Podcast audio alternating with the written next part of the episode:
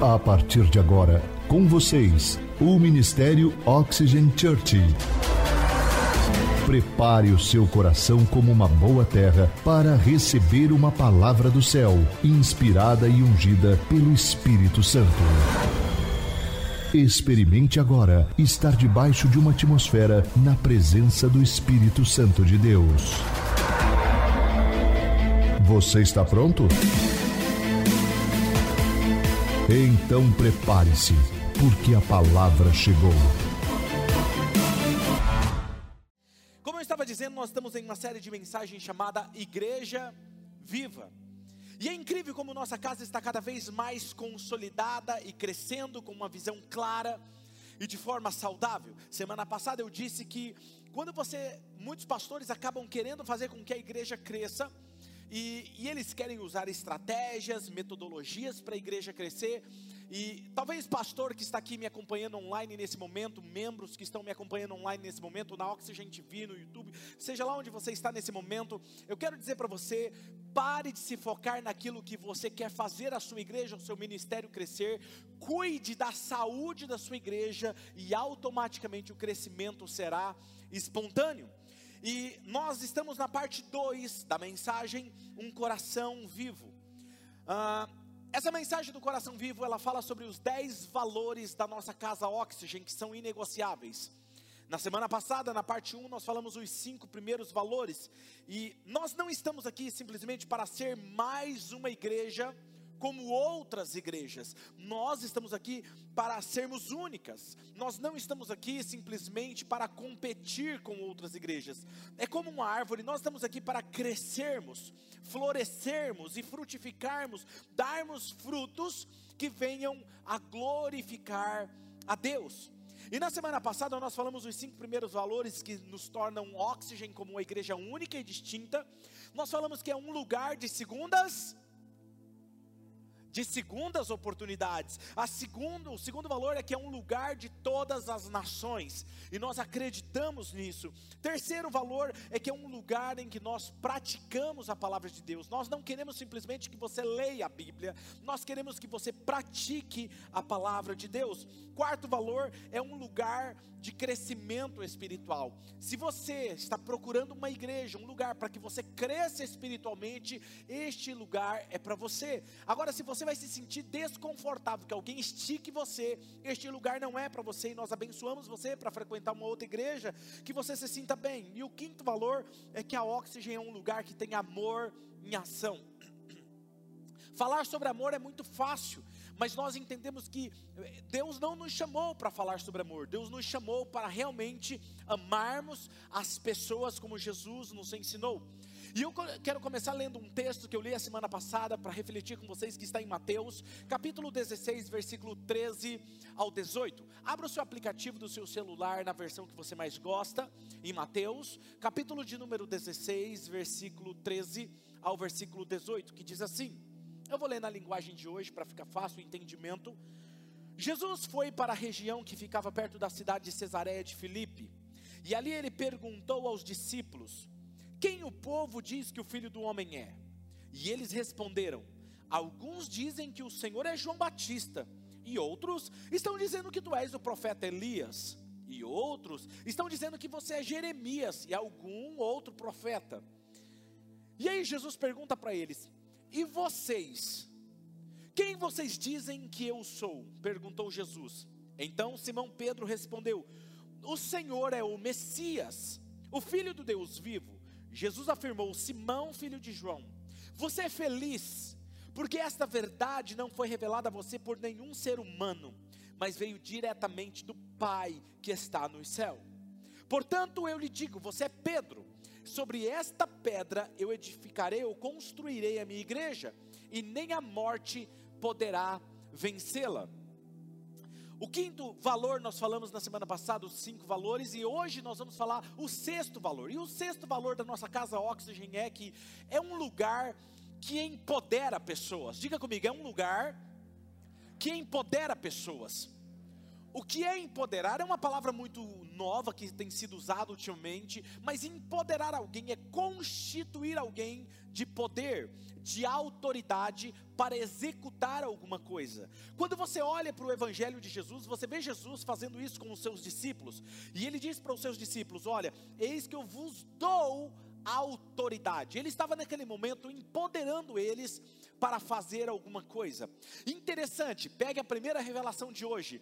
Um cristão que é cristão, alguém que segue a Jesus, é um seguidor de Jesus, ele não foi chamado para simplesmente assistir e ficar sentado dizendo eu sou um cristão. Ele foi chamado para fazer algo, porque no momento que você se torna um discípulo de Jesus, você se torna empoderado. Quando você se torna empoderado, você tem poder para fazer alguma coisa. Se você tem poder para fazer alguma coisa e não faz, você não está cumprindo com o seu chamado. Amém?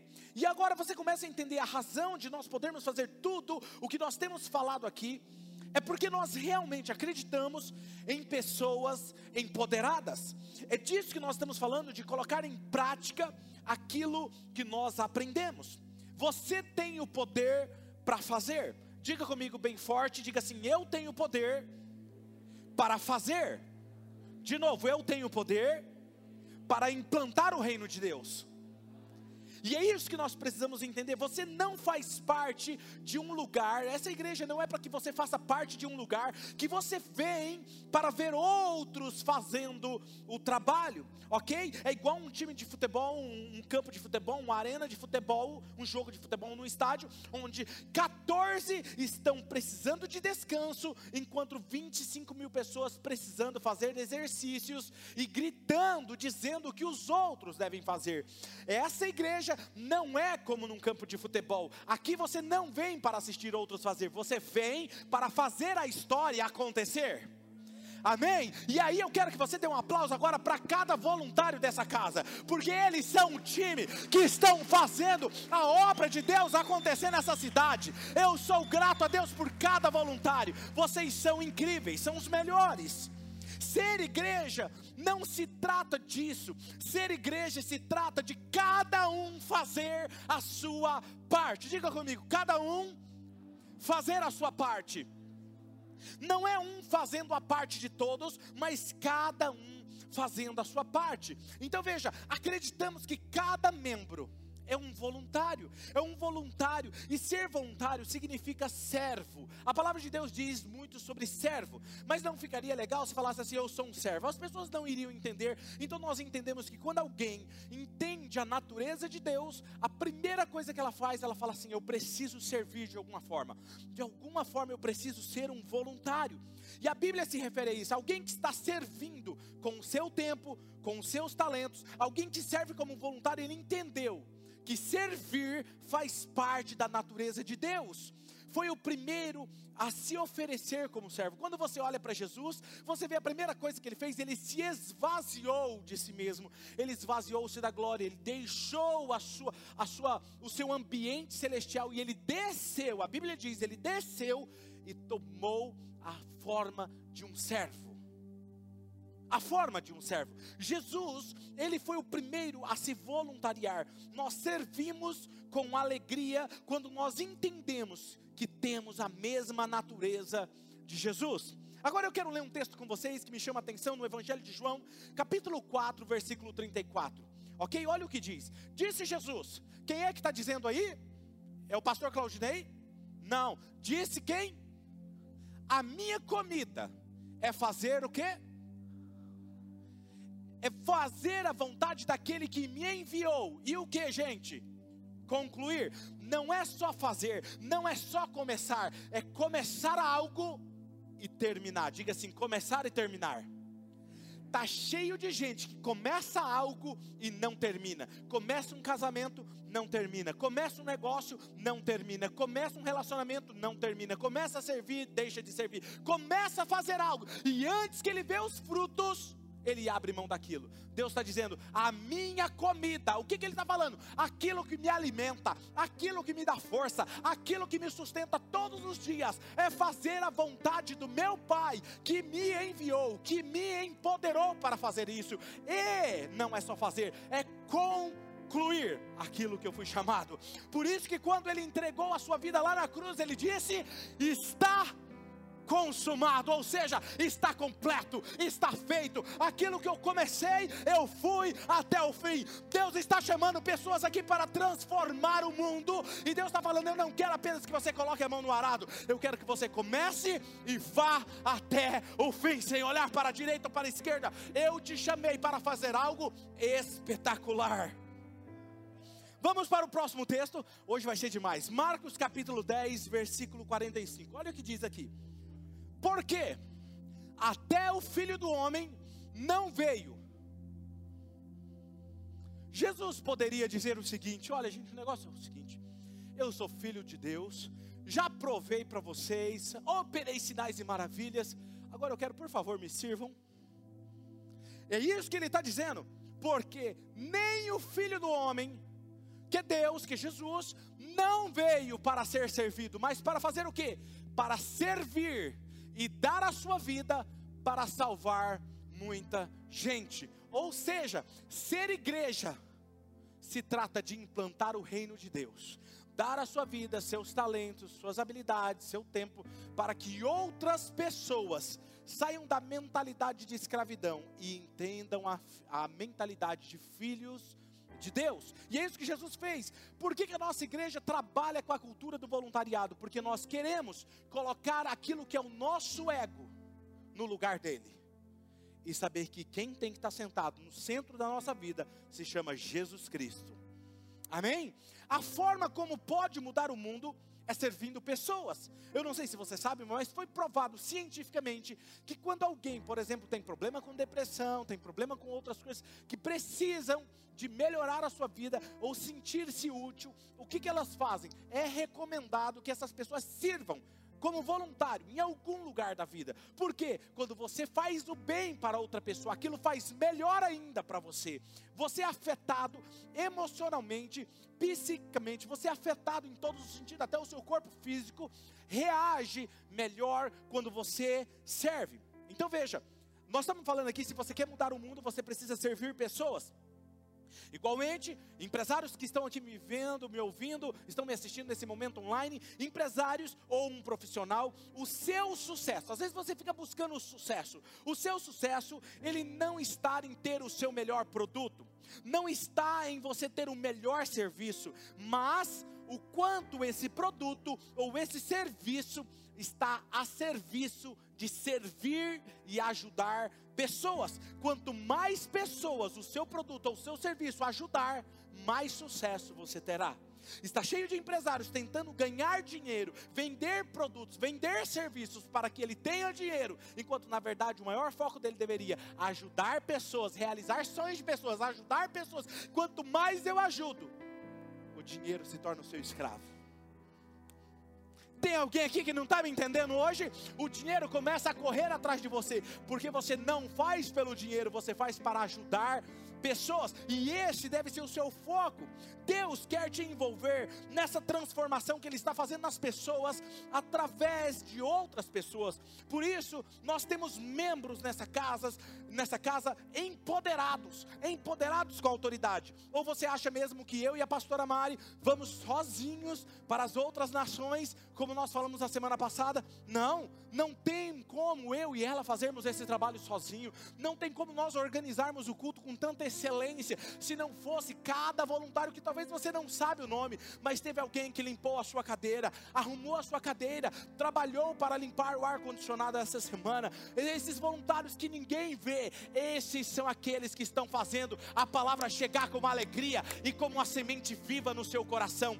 Essas pessoas, embora você não saiba o nome delas, o céu conhece o nome delas e Deus está falando, eles estão fazendo meu reino.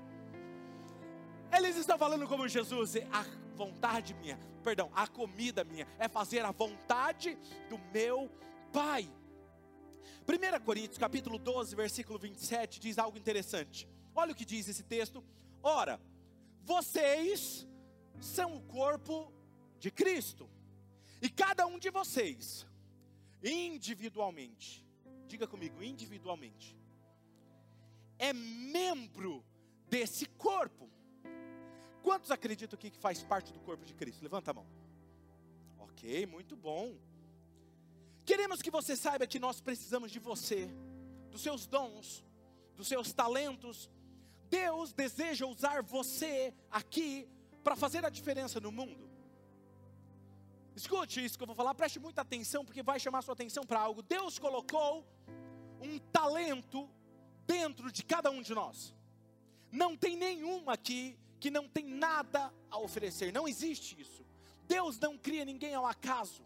Deus colocou um talento dentro de você e tudo que você precisa é permitir ser usado e multiplicar esse talento. Na parábola dos talentos, você vai ver isso muito claro quando Jesus, em representação daquele senhor, chama os seus servos e pergunta: Cadê os talentos que eu dei a vocês? E um disse: Olha, eu multipliquei. E ele: Olha, muito bom, servo bom e fiel. E o outro: Multipliquei também, muito bom, servo bom e fiel. E você? Hum, Senhor, eu estou com um talento aqui, mas eu tive medo que o Senhor colhe onde o Senhor não semeou. Ah, eu fiquei com medo e eu enterrei ele. Eu deixei escondido. Eu fiquei com medo. Jesus, na representação daquele Senhor, daquele Senhor, pega aquele talento, dá a quem tinha muito, e aquele ali, ele fala assim: servo inútil, voluntário inútil, porque o nosso papel é usar o talento que ele, ele nos deu. Mas talvez você diga assim, mas pastor, eu? Sim, você. Talvez você diga, mas eu não sei fazer nada que seja notório, pastor, que seja útil. Posso te dizer uma coisa? Vou te dizer algo forte. Os dons que não são notórios, na verdade, eles são os mais importantes. São os mais importantes. Às vezes você está aqui pela primeira vez e pensa que ver essas pessoas falando aqui no palco, pregando, cantando, falar, ah, eu gostaria de cantar com aquela voz do Isaac, ah, eu queria cantar com a voz da Rebeca, que voz, meu Deus, eu queria tocar como o Gabriel, eu queria tocar bateria como o César, eu queria fazer tocar um baixo como o Ney, eu queria fazer algo, mas eu não sei fazer isso. Deixa eu te falar algo. É uma pena que pessoas olhem para isso e achem que isso é o mais importante. Sabe, deixa eu falar isso. O mais importante na nossa igreja não é isso. O mais importante para nós são os talentos que não são vistos, e a Bíblia nos diz sobre isso. Olha o que diz: os dons mais importantes são aqueles que não se vê, são aqueles que ninguém sabe que você está fazendo, ajudando pessoas que ninguém sabe que você está fazendo. Olha esse próximo texto de, do capítulo 12 de 1 Coríntios. 1 Coríntios 12, versículo 21 e 22. O olho não pode dizer à mão, não, não preciso de você. Nem a cabeça pode dizer aos pés, não preciso de você. Vocês, vamos ler essa última parte, um, dois, três. Pelo contrário, os membros do corpo que parecem mais são quê? Um dia eu estava ministrando sobre isso, falando que nós somos o corpo de Cristo, que cada um tem um talento, e sempre tem aqueles que se olham mais como vítima, né? Aí uma, uma das pessoas que estava me ouvindo falou assim: Pastor, se eu sou parte do corpo, eu falei: Você entendeu isso? Que eu sou todo acelerado. Você entendeu isso? Que você faz parte do corpo de Cristo? A pessoa olhou para mim e falou assim: Pastor, se eu sou parte do corpo, eu não sei, mas se, se eu sou, eu devo ser o dedinho do pé de Cristo. Então não é tão importante. Eu falei, é? É. Eu falei, você já experimentou bater o dedinho no frio numa à noite? Nossa, pastor, que dor. Eu falei, pois é, todo o corpo sente quando um dedinho bate. Eu falei, você entendeu ou você quer que eu te explique o desenho? Quem está me entendendo? Tudo é importante. Então me permita falar um segredo aqui para vocês, um tesouro escondido nesse texto. Os talentos que você tem. Uh, você não recebeu eles para o seu próprio benefício, mas para beneficiar outras pessoas. Por que, que Deus me deu um talento? Vamos imaginar, vamos citar aqui o Isaac e a Rebeca. Imagina o Isaac e a Rebeca, o Isaac está ali, a Rebeca está ali me ouvindo. E eles Deus deu dom para eles, o talento de adoração. Agora imagina o Isaac parado na casa dele, na frente do espelho, cantando. Canta, canta aí, meu filho. Puxa um trecho aí que eu não vou me arriscar, né? Isso, vai.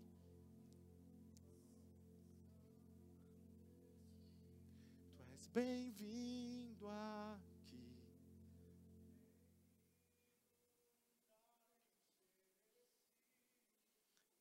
obrigado, Isaac. Ele está lá no espelho e eu chego e falo, Isaac, o que você está fazendo? Ele está adorando a Jesus. Ele falou, não, estou cantando para mim mesmo. Porque Deus me deu esse dom e eu quero me auto-adorar. Faz sentido? Por que, que Deus me deu o dom da palavra? Imagina eu ficar pregando para o espelho, faz sentido?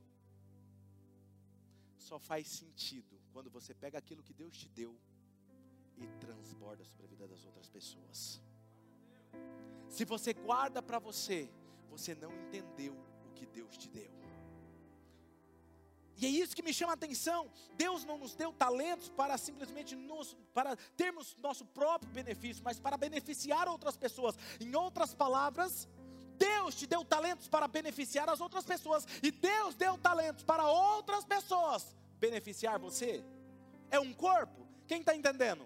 Então, partindo dessa questão aqui da visão do corpo, quando nós não utilizamos nossos talentos, escute, vou repetir: quando eu não uso os meus talentos, eu estou prejudicando outras pessoas. Porque tem alguém que precisa desse talento, e você não está usando ele para beneficiar outras pessoas. Um exemplo, a luz de casa. Por exemplo, às vezes alguns diriam: Não, pastor, mas a luz mais importante da minha casa é o lustre da minha sala de estar. Que bela! Ele é lindo, ele é enorme, ele tem alguns trabalhos, algumas joias, ele brilha. Quando acende ele, chama a atenção de todo mundo. Eu diria para você que ele não é tão importante, porque ele não fica aceso a noite toda mas talvez o mais importante é aquela pequena luz que você deixa aceso na tomada para você não tropeçar à noite enquanto está caminhando na sua casa. Embora pequena e insignificante aos seus olhos, é a que você mais usa, tem mais utilidade. Quem está me entendendo? Alguns talvez vão discordar de mim e falar assim que a luz mais importante da sua casa é a geladeira com guloseimas à noite quando está fome, que abre e então, quando a claridade da glória brilha sobre os meus olhos. Vocês gostaram dessa geladeira, né? Agora preste atenção, vem cá comigo, preste atenção nisso aqui. Quando um órgão do seu corpo, estamos falando de um corpo físico, ok? Quando algum órgão do seu corpo deixa de fazer aquilo para o qual ele deve fazer, algum órgão dentro do seu corpo deixa de fazer aquilo que ele foi criado para fazer, todo o corpo será prejudicado, sim ou não? Um exemplo: pâncreas, coração, pulmão. Os órgãos menos visíveis, na verdade, são os mais vitais para manter a vida. Tem órgãos dentro do meu corpo que eu não queria ver, como o coração que eu citei, pulmão, fígado. Mas se um deles parar,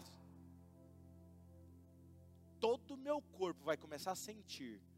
E se não resolver o problema, ele virá a morte. Porque na verdade o que sustenta a vida é muitas vezes aquilo que está oculto aos olhos. Então, quando o Evangelho diz que nós somos um corpo, o corpo de Cristo, e eu tenho que executar a minha função. E qual é a minha função? É usar o talento que Deus me deu para fazer com que o reino seja implantado. E eu não faço. Eu estou prejudicando todo o corpo. Nós podemos conviver ou viver sem uma orelha, sem um olho, mas nós não podemos sobreviver sem um coração. Imagina comigo. Imagina o coração ele recebe toda uma frequência de sangue dentro dele. E ele faz o quê? Quando é que tem vida?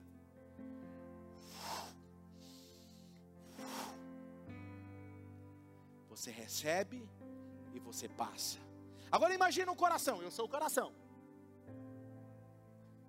Chega o sangue, parou, parou, parou, parou, parou. Não estou bem hoje. Não, não, não, não. Eu não estou afim. Não. Não força. Eu não quero. O que, que aconteceria com o corpo? Parada cardíaca. O coração entende a sua função. Enquanto houver vida correndo ali, ele vai fazer o quê?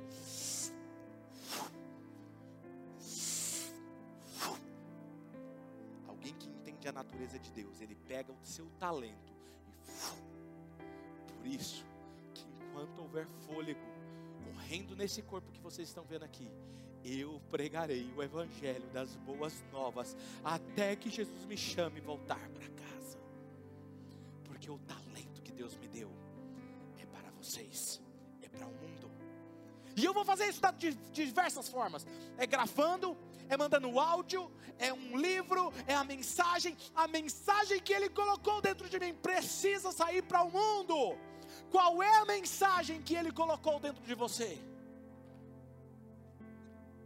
Nem sempre aquilo que é visível é o mais importante. Na verdade, são os internos que ninguém vê, que dá vida e sustentabilidade a tudo que você vê. Quem está entendendo aqui? Ok? Quando Deus olha para a igreja, quando alguém, por exemplo, se inscreve para servir em nossa igreja, a gente só fala para ela: Você entendeu o Evangelho? Entendi. Você vai começar a servir. Você, todos podem servir mas não pode servir em todos os lugares. Cada um tem uma responsabilidade. Mas você pode servir. E quando alguém se inscreve em qualquer área, para se ser, servir em qualquer, numa área, por exemplo, que ninguém vê, são as pessoas que eu mais admiro. Porque eu falo, cara, aquela ali, aquele ali entendeu o que é evangelho. Não é sobre aparecer. Agora, quando um voluntário vem e fala assim, então, pastor, sabe o que, que é? Eu, eu queria ir para o púlpito. Eu queria pregar. Ok, tá tudo bem. Eu vou encarar com maior alegria isso. Mas eu vou colocar você para lavar banheiro, para fazer qualquer outra coisa. Um dia você chega aqui. Você sabia que talvez nós temos vários pastores que são membros dessa casa. E nenhum deles estão aqui ainda, mas estarão, porque eles entenderam o processo deles. Quem está me entendendo? Não é sobre o que você faz, é como você faz. Então, quando Deus olha para a igreja, Ele vê um corpo como um todo, e por isso que Ele espera de mim, de você, é que possamos usar os nossos talentos para fazer algo em prol do corpo. Então, quando Ele olha para oxigênio, Ele está entendendo que faz parte do corpo, e existe uma missão para oxigênio cumprir. Qual é a missão da oxigênio? Tratar, recuperar, trazer de volta os filhos pródigos, aqueles que são machucados com a religiosidade, aqueles que não têm Jesus. Essa é a missão dele. No dia que a oxigênio parar de cumprir, cumprir essa missão, ele vai falar: esse órgão está doente.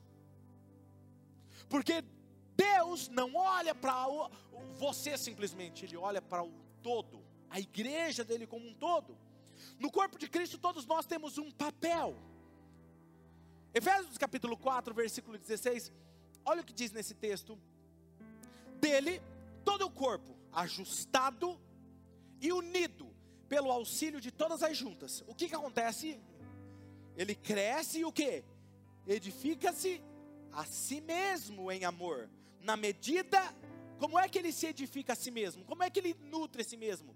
Quando cada um. Quando cada um faz. Quando cada um realiza a sua função.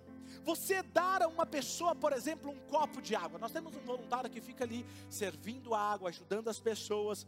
É, é, é um ministério. Arrumar um lugar para uma pessoa sentar quando está chegando. Você gostaria de sentar? Onde você quer sentar? Nós vamos procurar um lugar para você. É um ministério. Quando você ajuda no mundo ok, que é o nosso mundo Oxygen Kids, ou faz uma recepção externa lá fora, quando as pessoas estão chegando e você está sorrindo, entusiasmado com a placa, recepcionando as pessoas. Cada vez que você ajuda alguém porque você ama Jesus, isso é servir que glorifica a Deus, porque cada quando você faz alguém, você está fazendo para Jesus. Olha o que diz o texto, Mateus capítulo 25, versículo 45. Ele responderá: Digo-lhes a verdade: o que vocês deixaram de fazer a um, algum desses pequeninos, mais pequeninos, também a mim deixaram de fazer. Senso de comunidade, de corpo. Versículo 42 do capítulo 10 de Mateus. E se alguém der, mesmo que seja apenas um copo de água fria, um destes pequeninos, porque ele é meu discípulo, eu lhe asseguro que não perderá a sua recompensa. O problema é que às vezes nós esperamos demais para dar um passo e servir. Nós achamos que temos que ter um conhecimento teológico e bíblico, apologético de todas as sagradas escrituras, exegético, e conhecer o hebraico, o grego, e então eu estarei pronto para servir. O servir não tem a ver com conhecimento, o servir tem a ver com identidade. Conhecimento não traz intimidade e nem identidade, mas revelação do Pai traz identidade. Quando eu entendo quem eu sou, eu sirvo, porque não é sobre mim. Quem está me entendendo hoje? Às vezes, tudo que você tem que fazer é simplesmente dar um passo de fé. Ele fala, eu quero me inscrever, e vai lá, preenche, faz, faz um teste de vocação. Uma das formas de você estar engajado e se sentindo útil é servindo outras pessoas. Deixa eu falar algo para você que talvez você não saiba. As pessoas me veem hoje pastoreando, escrevendo livros, outros pastores, meus amigos, mas eu não comecei assim. Eu comecei abrindo a porta, procurei as fotos para mostrar para vocês, eu não achei, infelizmente, mas foi bom, eu acho que foi Jesus protegendo a minha imagem. Mas, é, segura essa aí, achar uma. Escuta, eu comecei abrindo porta e fechando porta do templo. Depois eu comecei ajudando na mesa de som. Sabe qual era a mesa de som? Não era como aquela ali bonita, cara, cheia de botões. Não, que parece uma nave espacial, né, Vitor? Para ficar ali assim. Não, a minha ela tinha três botões: volume, grave e agudo. E aí, para não dizer que você não estava fazendo nada, de vez em quando você dava uma mexidinha, deixava mais grave, mais fino. A irmã que você não gostava, deixava a voz dela mais fina aquele cassete gigante do lado. Eu ficava ali servindo com alegria. Pegava o paninho, limpava. Meu Deus, que ciúmes que eu tinha daquele lugar. Depois eu comecei a cuidar de outra área, depois comecei a cuidar de um pequeno grupo, e aí comecei a cuidar desse grupo. Quando eu peguei esse grupo, ele era menor, tinha cinco adolescentes. A meia, tirando a meia na canela. Jesus, eu vejo que Jesus era gracioso. Isso é para mostrar que aquilo que nós falamos aqui, o seu futuro é mais brilhante do que você pode imaginar. Obrigado. Chega, tira foto. Outro valor. O sétimo valor da nossa casa, da nossa casa é que a nossa casa é um lugar de fé audaciosa. Uh! Quem aqui tem uma fé audaciosa? Muito bom. E esse é um outro valor que nos torna distinto aqui na nossa casa Oxygen. Cremos em correr riscos em fé.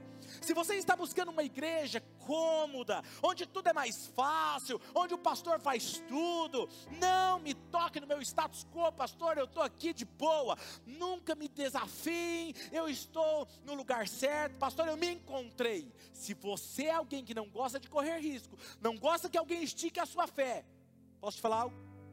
Você está no lugar errado, a porta é a serventia da casa.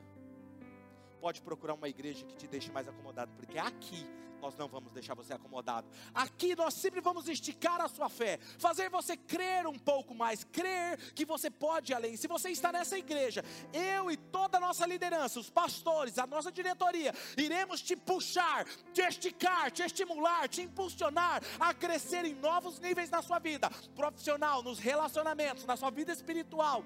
Sabemos que você nasceu para fazer muito mais do que você tem feito até aqui. Todos nós precisamos de pessoas em nossa vida que exigem mais de nós, que nos impulsione a ir além. Precisamos de alguém que possa ver em nós algo que nós não conseguimos ver. Alguém que chegue em você e fala: Rapaz, eu vejo em você um talento, eu vejo em você algo. Está prestes a começar um ministério com homens nessa casa. Nós vamos já marcar a reunião. E eu já escolhi eles, eles já sabem que eles são escolhidos. E não é ninguém que vocês estão imaginando. Não é ninguém que vocês já viram nesse púlpito, não é ninguém. Por que, que eu estou fazendo isso? Porque eu quero mostrar para vocês o que Deus é capaz de fazer de pessoas comuns que estão sentadas aí. Nós vamos explodir com o ministério masculino nessa cidade. Se preparem vai ser espetacular. Entende? Nós precisamos de alguém como um personal. Quando você está numa academia, domingo passado falei do, do personal, né? E ele estava sentado ali atrás. Depois eu passei por ele e falou: Rapaz, eu achei que você ia citar meu nome. Eu falei: Então, rapaz, eu não sabia que você estava aí. Que eu falei que eu dava o gato nele, né? Trocava os pesos. Então, ele estava ali me ouvindo. Ele está frequentando a nossa igreja agora. Jesus, é para tratar meu coração, não é? Aí, é como um personal. ele olha e ele começa a ver que você. Hum, dá, coloca mais uma anilha. Coloca, não, não, vai, vai. Você aguenta, vai, vai, vai, vai. Eu estou aqui com você, vai lá, puxa. Vai, força. Alguém que olha para você e fala assim: você pode ir para o próximo nível. Alguém que olha para você e fala assim: hum, você está na hora de começar a fazer isso. Faça isso, porque nós enxergamos algo. Um lugar de fé audaciosa é onde nós estimulamos você a crescer, porque a fé, ela é como um músculo, ela só cresce se você exercita, se você coloca tensão sobre ela. A fé audaciosa, ela te impulsiona a fazer algo que ainda não foi feito. Eu não sei vocês, gente, mas eu fico na minha casa orando, falando: Deus, eu quero que o Senhor responda orações que não foram feitas ainda. Senhor, e eu estou lá de olho fechado, falando: Deus, me dê orações que ninguém teve coragem de fazer ainda. Senhor, nós precisamos crescer, como nós vamos fazer? Onde nós vamos implantar o Oxygen College? Deus, onde vai ser a próxima etapa antes da arena? Senhor, eu quero um lugar onde ninguém teve coragem de pedir ainda para o Senhor. Vocês vão se assustar vai ser espetacular. Essa semana chamei a minha diretoria, estava em reunião com eles e falei assim: eu quero que vocês comecem a enxergar isso e começamos a falar. Falei assim: olha, o nosso próximo lugar que eu estou orando, tal, para a gente poder avançar e tal, é esse lugar. Eles estão aqui me assistindo. Olha, pastor, isso era doido. Mas agora eu acabei de crer. O Senhor nos assusta falei: Isso é só o começo. Nós vamos fazer algo grandioso. Eu não quero orar aquilo que todo mundo ora. Eu não quero orar por cura de dor de cabeça. Eu quero ver milagres de doenças incuráveis nesse ambiente. Eu quero ver coisas acontecendo que não é comum, porque o meu Deus é o Deus do impossível. É o Deus que faz milagres onde não tem saída. Quem está comigo aqui me ouvindo? Mateus capítulo 8, versículo 13. Então Jesus disse ao centurião, e eu acho isso fascinante: vai. O que, que ele está dizendo aí, gente? Leia comigo esse texto. Olha isso. Então disse Jesus ao centurião: vá, como você.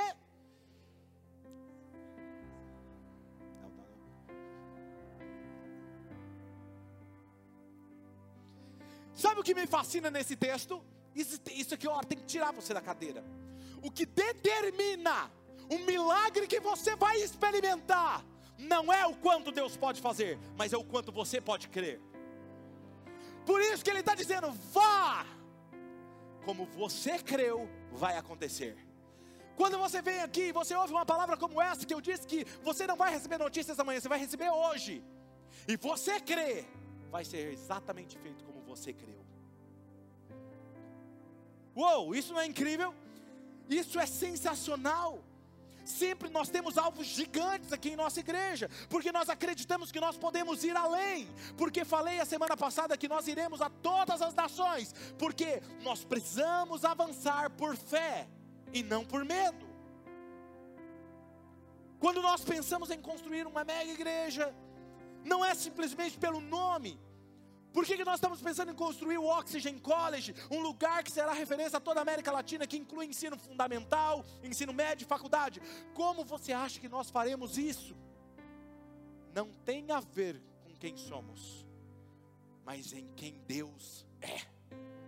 E quando isso acontecer, você precisa entender uma coisa, anote essa frase. Nunca é sobre o quanto podemos fazer, mas quanto Deus é capaz de fazer através de quem confia completamente nele. Não são sobre os nossos recursos, mas sobre os recursos dele. Deixe que o tamanho do seu Deus determine o tamanho da sua meta. Se você não tem, se você tem um Deus pequeno, a sua meta será pequena. Se você não tem um Deus, você não terá nenhuma meta. Agora, se o seu Deus é grandioso, as suas metas serão grandiosas. Efésios capítulo 3, versículo 20. Vamos ler juntos, entusiasmados.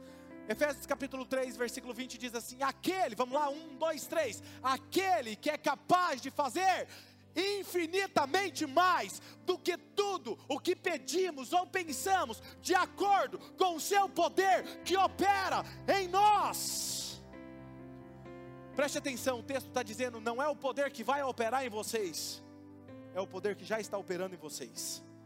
Não é que você vai receber algo mágico sobre a sua vida e algo vai acontecer. Não, você já recebeu esse poder, ele já está dentro de você, ele já está agindo dentro de você, para que tudo aquilo que você colocar em oração, ele é infinitamente, ele pode fazer infinitamente mais do que tudo que você pede ou você pode imaginar, segundo o poder dele que já está operando em você. Sabe, eu não sei vocês, mas eu eu eu sempre fui um sonhador. Nunca alguém me disse que eu sonhava pequeno demais. Eu acho que um dia eu decidi, quando eu entendi isso, falei assim: eu nunca vou querer ser taxado ou chamado de alguém que pensa pequeno. Deus disse para mim outro dia, eu estava orando, e Deus disse assim: Claudinei, pense aí. Pense em algo grande que eu posso fazer na sua vida e na Oxygen. Por mais que você estique a sua imaginação, ainda posso te superar. Porque Ele pode fazer infinitamente mais do que tudo que nós podemos pedir ou imaginar. Sabe o que mais me assusta no final da vida? Quando chegar o último dia de vida, quando Jesus me chamar de volta para casa, o que mais me assusta é Deus me dizer que eu poderia ter feito muito mais se eu apenas houvesse crido Deus nos diz: será feito conforme a sua fé, vocês decidam. Tem coisas que nós não temos controle sobre as nossas vidas, ok? Nós não temos controle onde nós nascemos, qual país, cidade, qual família que Deus vai nos dar, ok? Nós não temos controle sobre isso, mas nós temos controle sobre o quanto nós cremos em Deus. E ninguém pode determinar isso. E não adianta você culpar ninguém, porque a sua fé só você determina isso. Quando nós mandamos você fazer aquele cartão de fé audaciosa, você está trazendo, está colocando aqui em oração ou você já desistiu? Percebe? Muitos de vocês esqueceram. Se aquilo valesse tanto que você disse que valia, estaria colado na sua carteira todos os dias. É que eu estou sem meu celular aqui. Se você pegar meu celular, a primeira tela do celular está estampado o próximo passo da Oxygen. Se você abre a tela do meu computador, está a arena lotada de pessoas. Porque eu nunca vou tirar diante dos meus olhos as promessas que Deus fez para mim. Daqui a alguns anos estarão falando sobre igrejas no Brasil e no mundo. E estarão falando da Oxygen. E como conseguimos ir a todas as nações. Vão começar a falar como que eles conseguiram construir uma arena. Como que eles conseguiram construir essa faculdade, esse Oxygen College, como que eles implantaram tantas igrejas ao redor do mundo, e vão se perguntar o que eles tinham de especiais. Deixa eu falar algo para você. Nós não somos mais inteligentes, nós não temos mais dinheiro que outras igrejas. O que nós temos de diferente e as pessoas responderão: eles tinham uma fé audaciosa. Eles criam e davam um passo em fé. Fé audaciosa. Então, se você está procurando uma igreja que não desafia o seu egocentrismo, aqui não é seu lugar. Marcos capítulo 9, versículo 23, ao que lhe disse Jesus: Se podes, leia comigo, tudo Talvez você veio buscando uma resposta de Deus. Está aí a resposta de Deus para você. Tudo é possível aquele que crê. Oitavo valor: um lugar de comunhão autêntica, de verdade, genuína. Somos uma igreja que deseja crescer em grandes quantidades, sim, mas também queremos alcançar milhares de pessoas e levá-las a Jesus. Porém, nós queremos também crescer em pequenas quantidades. Embora esses dois valores pareçam contraditórios, precisam andar de mãos juntas mão da, mãos dadas. Por quê? Como assim, pastor? Você quer alcançar grandes números e pequenos números? Como isso? Por isso nós damos tanta ênfase nos pequenos grupos da nossa igreja, que antes era chamado de GC, agora são GOLs, grupos de oxigênio. Por quê? Quem está no GOL, eu sei que essa pessoa é um membro dessa casa. Quem não está no GOL ainda, ele é visitante, e está tudo bem para nós. Eu nunca vou forçar, nunca vou pedir para essa pessoa ir para um GOL. Está tudo bem, porque é a jornada dela. Mas quando ela está num GOL, eu entendi, ela é um membro dessa igreja. Deixa eu te falar algo sobre o gol. Até vou postar, você me permite, Eliel? O Eliel fez uma postagem sobre esses dias para mim, mandou uma mensagem falando sobre a importância do gol na vida dele, eu vou postar nas minhas redes sociais hoje. Mas é algo interessante. Aconteceu e eu percebi. Depois da pandemia, muitas pessoas não voltaram ainda para a igreja. E sabe o que eu percebi? Os que voltaram rapidamente são aqueles que estavam no gol, nos gols.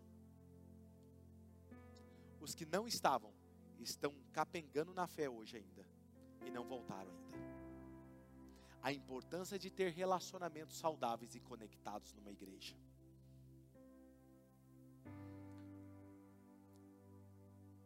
Nós acreditamos, é impossível termos uma comunhão autêntica em um ajuntamento como o nosso, que nós temos aqui todo domingo, como família, nos finais de semanas, é impossível você ter uma relação autêntica. Muito provavelmente você tem um amigo ou dois. Nós queremos que cada pessoa que se achegue ao oxigênio, ela experimente uma comunhão autêntica com os outros membros da mesma fé. Existem coisas que Deus quer que você experimente, que só é possível num pequeno grupo. Vou te dar um exemplo. Hebreus capítulo 10, versículo 24 e 25 diz assim, ó: "E consideremos-nos uns aos outros para incentivarmos, motivar ao amor e às boas obras.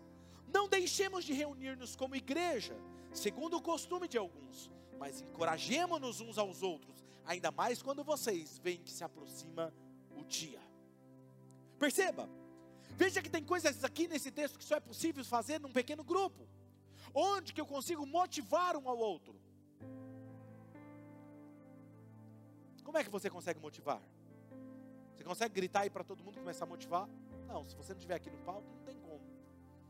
Mas no pequeno grupo é possível. Você para e encoraja alguém por um WhatsApp, por uma mensagem, por uma amizade. Você consegue encorajar. Quando alguém está necessitado, você pode servir, ajudar, socorrer, ter misericórdia, compaixão, celebrar juntos, festejar juntos. Amizade verdadeira. A igreja não é um evento onde você se assiste, ok? Igreja é uma família a quem você pertence. Muitos dizem, ai ah, pastor, esse final de semana eu vou na igreja. Eu já corrijo logo. Não, você não vai na igreja. Você é a igreja. Você vai se reunir com a família para celebrar aquele que você crê. Diga assim: Eu sou igreja. Pense agora sobre isso. O que é você ser igreja? Essa é a diferença de alguém que assiste todos os domingos e um membro. Quem assiste é como alguém que vive junto, mas ele não casa. Ele nunca está comprometido. É verdade. Agora, quando você casa no papel lá, legalizadinho, fala, filho, eu estou com você até o fim. Ele está em família, ele está junto. Nós queremos que cada pessoa viva isso, todos nós teremos momentos difíceis na nossa vida em algum momento. E eu quero te encorajar a fazer parte de um gol, crescermos juntos. Os nossos gols vão voltar agora em março. Estavam me perguntando, ah, pastor, eu mandei lá a inscrição. Outro dia entraram em contato com a secretaria e falaram isso, pastor, e não entraram em contato com a gente, é porque não voltou. Calma, tá tudo bem. Vai voltar agora em março, ok? Se você tem, ah, pastor, mas eu tenho já algum um grupo de amigos, ok, é só você nos indicar, falar, já tenho um grupo de amigos, de quatro, cinco amigos, nós vamos começar um gol. Nós vamos orientar vocês como fazer. Nós não aprendemos a amar e se relacionar com as pessoas na, na escola. Por isso nós temos tantos problemas de relacionamento, porque nós não aprendemos e muitos de nós saímos de famílias desestruturadas. E na igreja, nos pequenos grupos, a gente aprende a suportar aquele que nos irrita. Todo pequeno grupo tem alguém que irrita. É, agora você não quer falar, né? Mas é. Todo gol vai ter alguém lá que é o chato. Aí alguém vai falar assim, pastor, no meu não tem. Provavelmente é você, filho. Eu não queria te falar isso, não. Provavelmente você. Olha no espelho assim, eu sou o chatonildo. Eu estou sendo uma benção na vida dos meus irmãos. Eu estou sendo a lima na vida deles. Brincadeiras à parte, vocês são incríveis, gente. Por que isso, pastor? Porque Deus deseja que você aprenda a amar as pessoas reais, não ideais. Porque vida e relacionamento não são seguidores das redes sociais. Relacionamento são pessoas que andam com você e têm amizade com você. Nono valor, um lugar de alcance criativo. Você foi criado por Deus para criar. Você está sendo mais parecido com o seu Criador quando você está sendo criativo. Você sabia disso? E a melhor forma de sermos criativos é compartilhando as boas novas do Evangelho. Citei aqui dois exemplos, um amigo meu que é empresário, que ele pegou um bolinho de cartão, né? Vou ter que mandar fazer mais, que ele acabou, pegou tudo, colocou lá na mesa dele. Brincadeira. E o outro que colocou no crachá. Eles estão sendo o quê? Criativos. E o cartão está lá, proibida a entrada de pessoas perfeitas. Gente, essa frase chama a atenção de qualquer pessoa. O que, que é isso? Aí você. É o Evangelho. São pessoas criativas e é isso que Deus quer que eu e você sejamos criativos, ok? A forma de anunciar as boas novas, nós precisamos mudar, inovar, porque aquilo que funcionou há 10 anos atrás não funciona hoje. Pregar o Evangelho colocando um versículo bíblico lá não é o suficiente. Na sua rede social, a maior pregação. A maior pregação do Evangelho não é você compartilhar um texto meu lá no seu Instagram ou no seu Facebook. A maior pregação do Evangelho é aqueles vídeos que você posta sobre a sua vida. Se a sua vida que você está postando não condiz com o Evangelho, não poste. Você está pregando ao contrário.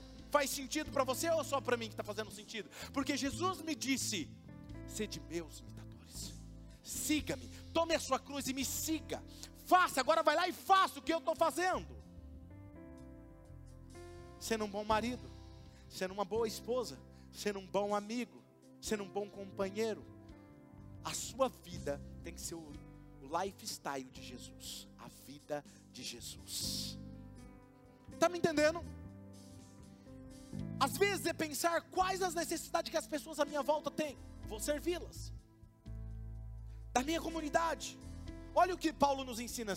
1 Coríntios 9, versículo 19 a 22, ele diz assim: Porque embora eu seja livre de todos, eu fiz-me escravo de todos, para eu ganhar o maior número possível de pessoas. Tudo que Paulo fazia era pensando em ganhar mais pessoas. Ele está dizendo: Eu fui criativo para alcançar o maior número de pessoas. Eu tornei-me judeu para os judeus, a fim de ganhar os judeus. Para os que estão debaixo da lei, eu me tornei como se estivesse sujeito à lei, embora eu mesmo não esteja debaixo da lei, a fim de ganhar os que estão debaixo da lei. Para os que estão na lei, tornei-me, perdão, para os que estão sem lei, tornei-me como sem lei, embora não esteja livre da lei de Deus, mas sim sob a lei de Cristo, a fim de ganhar os que não têm lei. Para os fracos, tornei-me fraco para ganhar os fracos, tornei-me tudo para com todos, para que de alguma forma eu salvasse alguns.